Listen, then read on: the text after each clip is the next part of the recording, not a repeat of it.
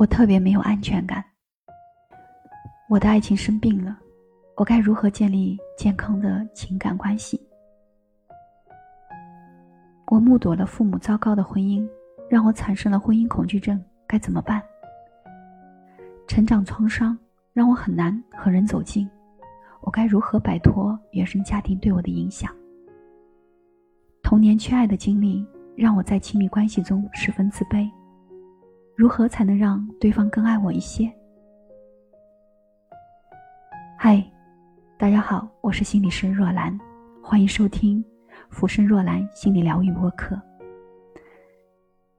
今天我会带着大家走进新的话题——亲密关系中的心理创伤。上面的这些问题呀，都是我经常在临床工作中遇到的关系的问题。没错。我们许多人第一次学习到亲密关系的样子，是在父母之间的情感互动中，也是在父母与我们的情感互动中。长大后无可避免，我们会带着这些先入为主的印象，以及在原生家庭中的经历，走入自己的亲密关系当中。有时呢，这些印象与经历，会为我们的亲密关系呢，增添很多的乐趣，但有时呢。他们又为亲密关系带来了很多挑战和障碍。在这里呢，我既想以一个心理工作者的身份，也想以一个带着你成长创伤走进亲密关系的同伴身份，与你分享我的心得体会。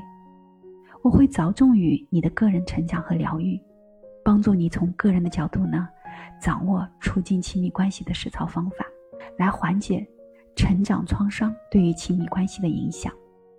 为什么说成长创伤是亲密关系中的漩涡呢？首先呢，我们先来看看成长创伤的定义。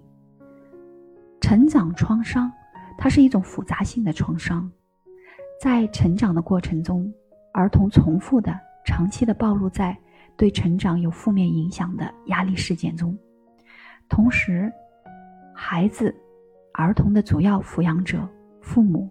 它无法有效的帮助儿童缓解压力，或者正是导致压力的原因。这里我想强调两点：第一点，具体什么样的压力事件可以算是成长创伤，完全是一种个体化的感受，只有你自己的大脑可以定义。什么事件对你来说是危险的，或者带来压倒性情绪的？比如小时候做错事情被父母打屁股，可能对于 A 来说是成长创伤，但对于 B 来说就不是。这并不是说 B 比 A 更坚强，而是两个人的大脑对这件事情的反馈和阐述不一样。同样呢，如果你认为某件事情，比如父母的讥讽、嘲笑，让你感受到情感伤害，就算其他人劝说。中国的父母都是这样的，爸妈是为了你好，也并不能改变这件事情对你而言是成长创伤的事实。第二点呢，我们说自己有成长创伤，并不自动等同于我们在责备我们的父母，我们只是在陈述一个发生在自己身上的事实。承认这个事实的发生呢，能够帮助我们更好的了解、看清自己的现状。因为什么？我们永远不能愈合我们看不见的伤口啊！承认成长创伤的存在，它与理解甚至原谅父母并不矛盾。常见的发生在原生家庭中的成长创伤，它有父母对子女的暴力，包括肢体、言语性的。情感暴力，父母之间的暴力，包括肢体、言语、性、情感暴力；亲人的过世、居无定所，父母对子女漠不关心或者严苛、过度的控制；贫穷、父母离异、病故等等，这些成长创伤都会对我们今后的人生产生一定的影响。首先，我们来看看我有两个案例。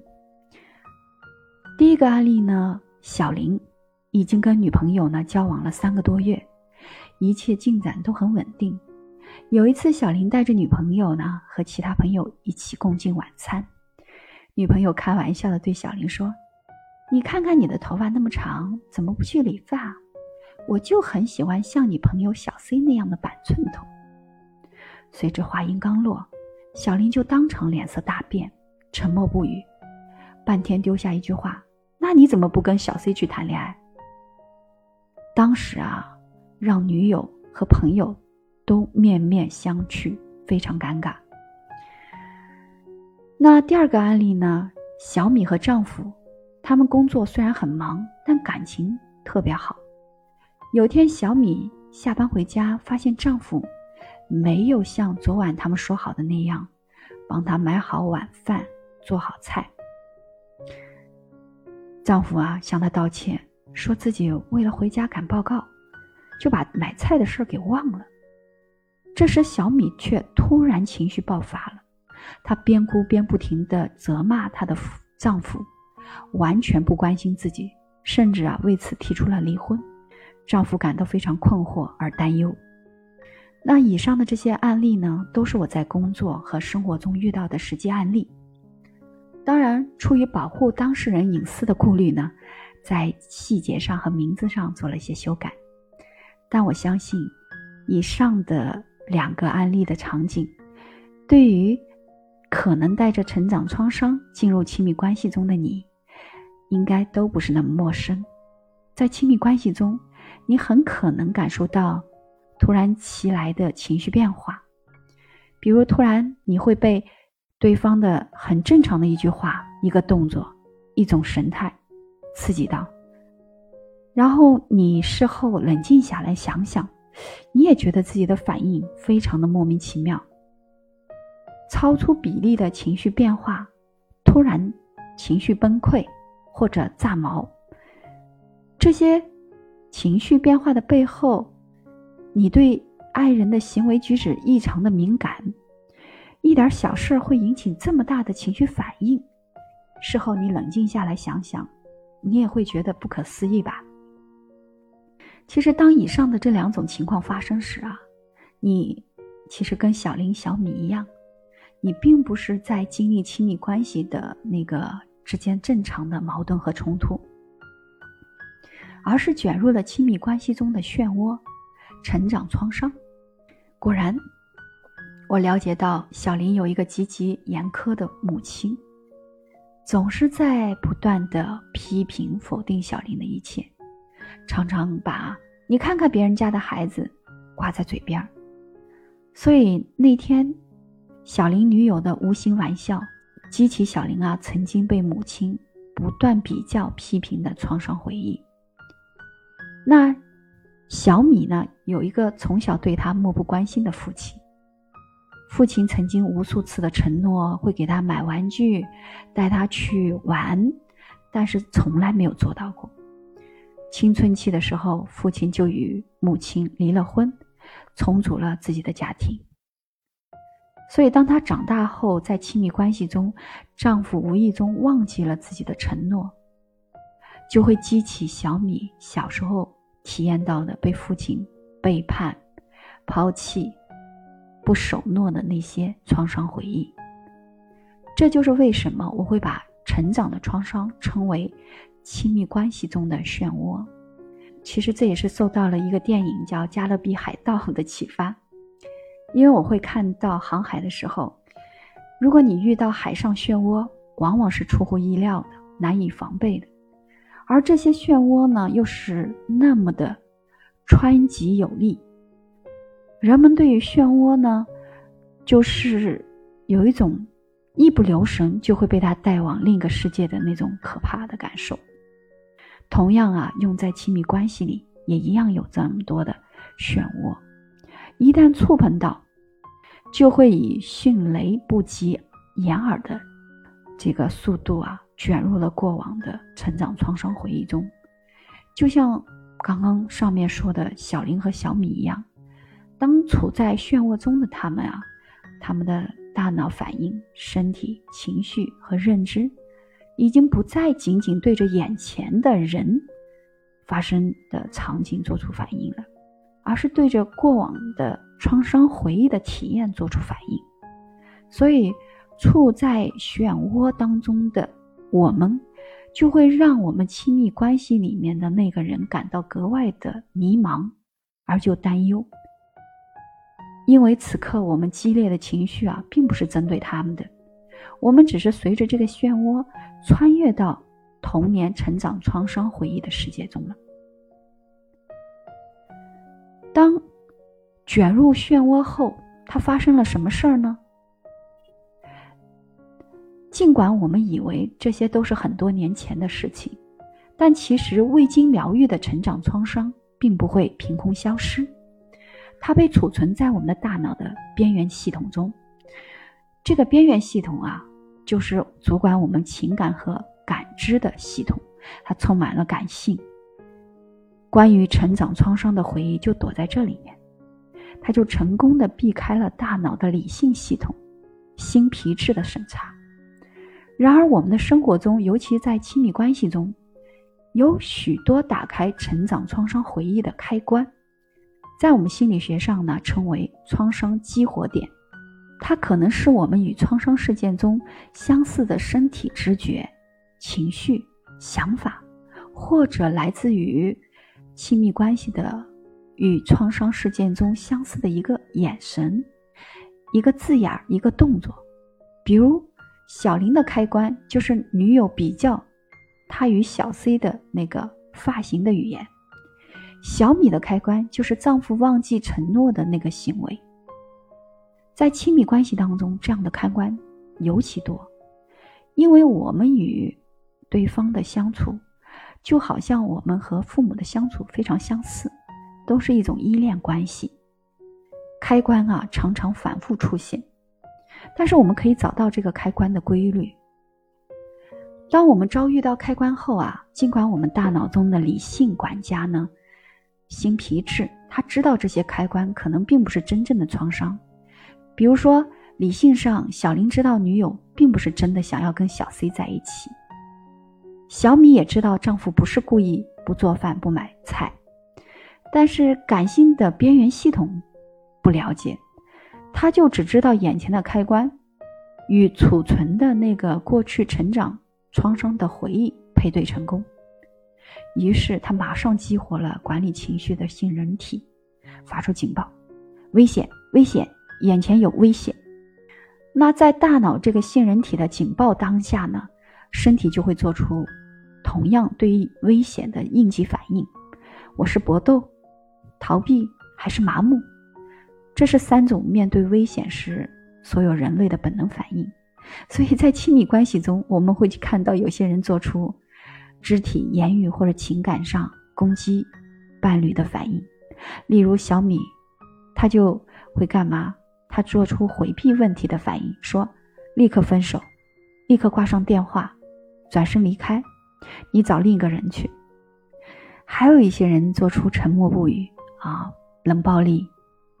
等等，例如，还有人就是情绪崩溃，像小林一样，在大脑系统警报啊，包括身体出现同样的应激反应的影响下，这个时候五味杂陈的情绪涌上心头，我们会感受到焦虑、恐惧、抑郁、麻木、羞耻、困惑等等。由于这样的情感过于复杂，很多处在漩涡中的人并不能清晰的。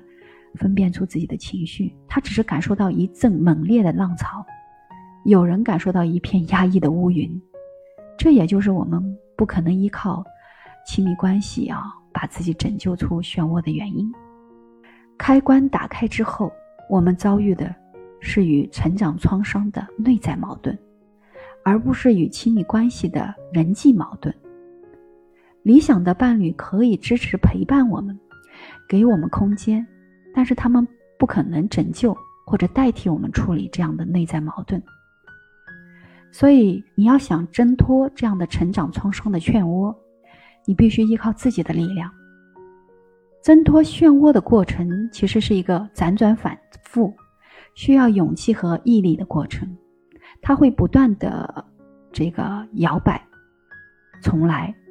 从我自身的经验以及临床啊观察来看，挣脱漩涡呀有三个阶段。比如说，原来我刚在漩涡中，到事后回忆起自己突如其来或者超出比例的情绪变化，我恍然大悟。原来我现在正在漩涡中，我感受到自己的情绪变化有些莫名其妙、突如其来，或者超出我自己的预期，因此我怀疑自己是不是处在成长创伤的漩涡中。还有一个就是，我好像要被卷进漩涡中了。我感受到与成长创伤事件相似的身体知觉、想法、情绪，或者感受到对面人曾经相似的眼神、举止、语言。换句话说，我发现开关就在眼前。我知道如何再如果再进行下去，我可能不要卷进去这个漩涡中了。以上就是三个阶段循序渐进的过程，能够达到以上任何一个阶段，都算成功挣脱了漩涡。一旦我们开始有意识的看到和观察到，并且分析到自己的变化，而不仅仅的是一味的责备对方不体贴、不够爱，我们感性的边缘系统。就会什么主动的让位给到你理性的新皮质，我们就可以理智的看待眼前的亲密关系，而不是让成长创伤主导我们对于亲密关系的感受。所以，掌握三种力量来帮助我们挣脱成长创伤的漩涡。那这个真实的力量，它要来自于我们能够正视自己的大脑、身体、情绪的变化。听起来很容易啊，做起来却很难。因为当你卷入情绪的漩涡时的变化，它不是愉快的。人的本能是逃避和厌恶这种不愉快的变化。比如说，有些人会很激动地说：“我没生气，我真的没生气。”有些人会一边掉眼泪说，一边说：“别管我，我不难过。”包括我自己，我一开始也很难正视自己的变化。我作为一名心理师。怎么也会卷入漩涡呢？我也会为自己的变化感到非常的羞愧和后悔。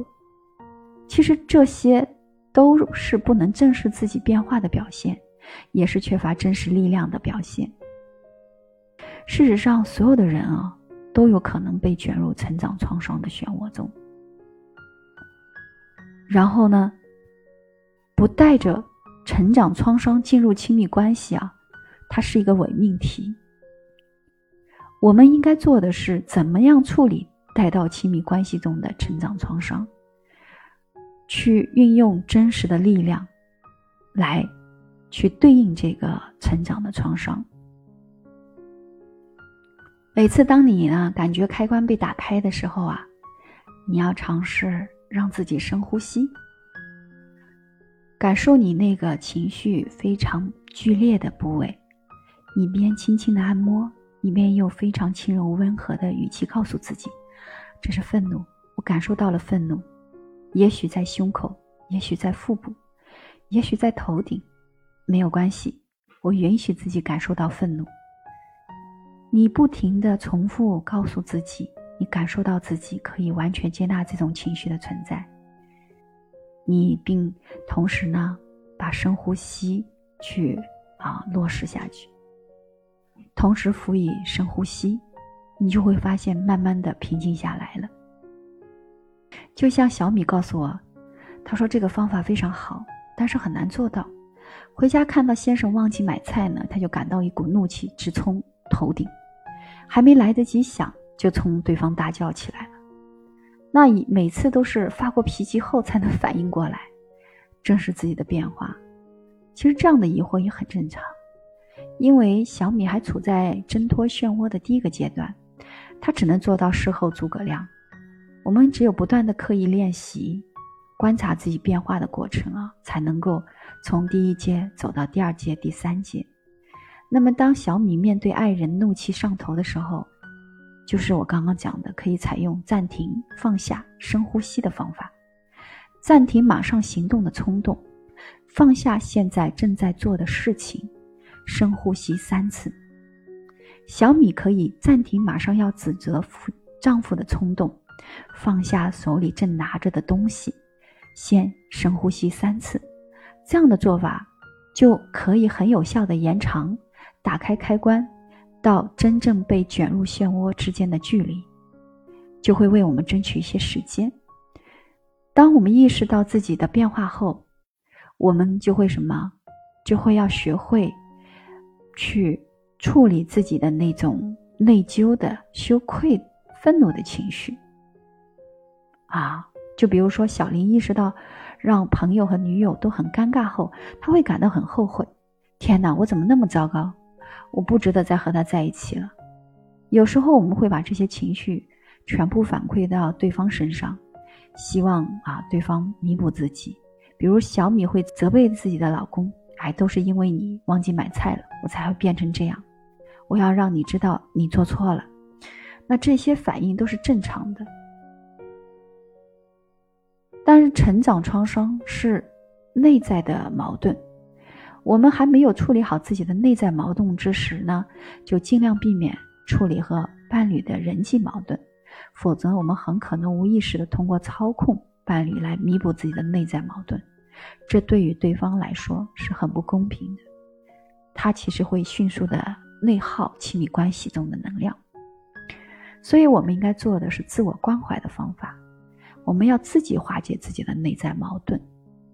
我相信啊，这个是一个很艰难的过程，因为每一次召唤出最痛苦的成长创伤的回忆啊。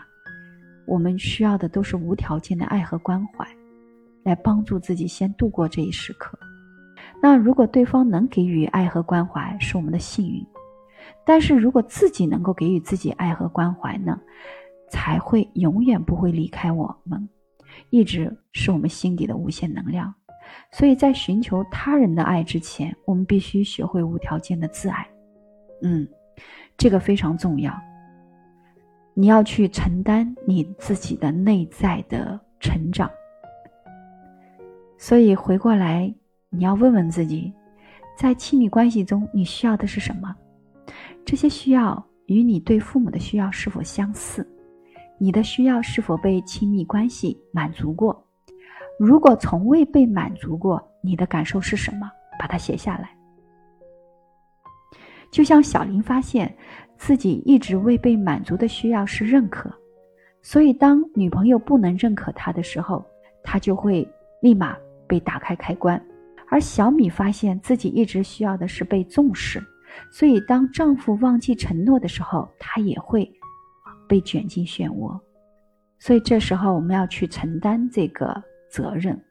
我们应该明白的是，亲密关系的需要在原生家庭中的需要，有时候是很相似的。但是我们现在跟原生家庭的我们是不一样的，我们已经长大了，我们不是小孩子，我们不能够去把我们的亲密关系变成我们的父母来满足自己的需要。因此，你可以继续问自己：我应该做些什么来满足这些需要？也许。应该采取一些行动，比如说阅读啊、读书、听书、看心理咨询师，来疗愈成长创伤。最起码在亲密关系中，你可以很清楚的告诉你的爱人你的需要，可以去跟他商量有哪些方式可以满足你的需要。当然，你可以采取以下的句式啊，我感到。什么什么什么，我的情绪。当你做了什么什么的时候呢？这是因为什么什么我的需要。我希望你可以怎么样怎么样的做，这样可以吗？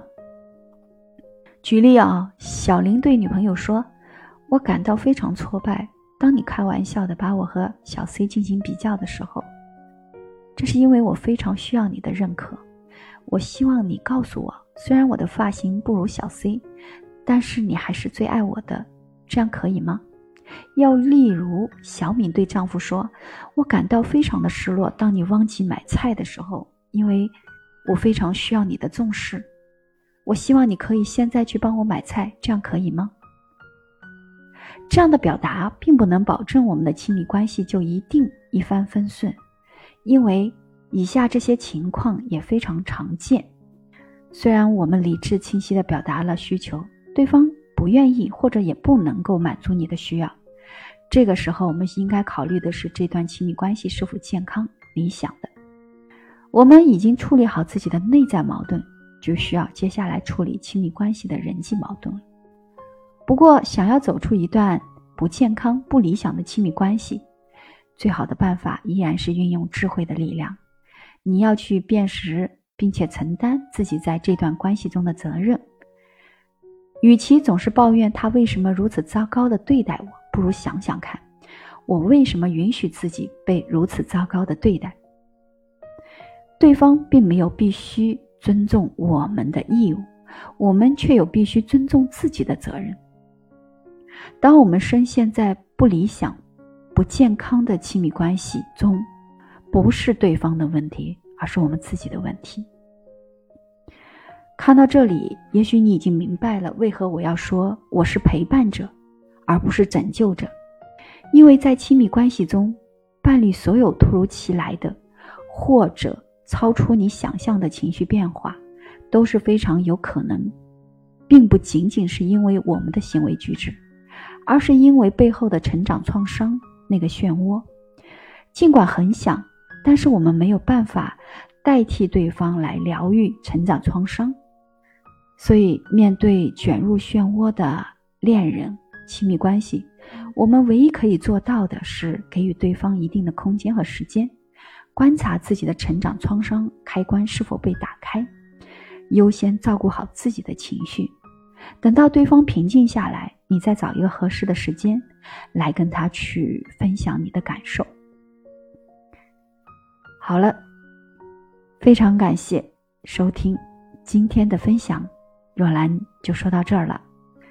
如果你对今天的话题也有很多的感受或者不同的想法，欢迎你留言。